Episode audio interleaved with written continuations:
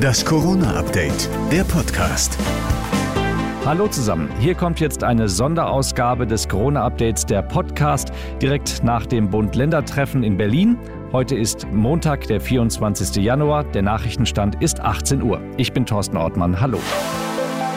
Die Omikron-Welle. Die Beschlüsse des Bund-Länder-Treffens lassen sich zur Abwechslung mal relativ kurz zusammenfassen. Jetzt aber gilt erstmal Kurs halten. Bundeskanzler Scholz will Kurs halten. Der Corona-Kurs wird also weder verschärft noch gelockert. NRW-Ministerpräsident Wüst. Der Expertenrat der Bundesregierung hält auch eine Überlastung des Gesundheitssystems bei Omikron für möglich. Der Expertenrat hat diese, äh, in dieser Lage eine klare Mahnung ausgesprochen.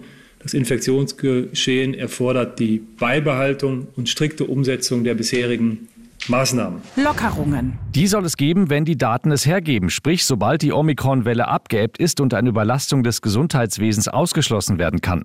Gelockert wird dann schrittweise und auf Sicht. Eine Rückkehr der Fans in die Fußballstadien wird es vorerst nicht geben. Bis zum 9. Februar soll es aber eine einheitliche Regelung für Großveranstaltungen geben. Der genesenen Status. Da hat es wohl einigen Ärger in der Schalte gegeben. Hintergrund, das Robert-Koch-Institut hatte Knall auf Fall den genesenen Status von sechs auf nur noch drei Monate verkürzt.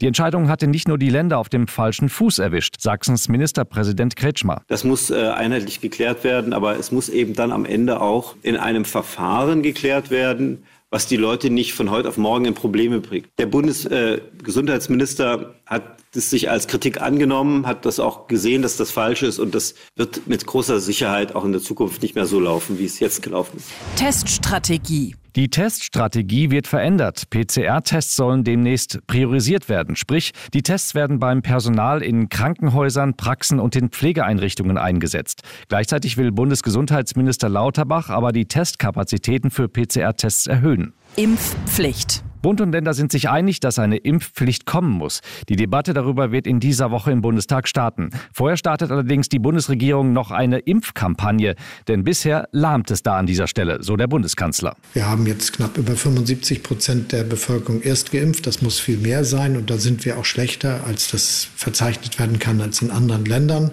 Aber wir sind sehr gut, was das Boostern betrifft und deshalb wollen wir beides weiter voranbringen, die Auffrischungsimpfung und die Erstimpfung.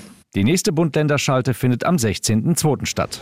Das war die Sonderausgabe des Corona-Updates der Podcast nach dem Bund-Länder-Treffen in Berlin.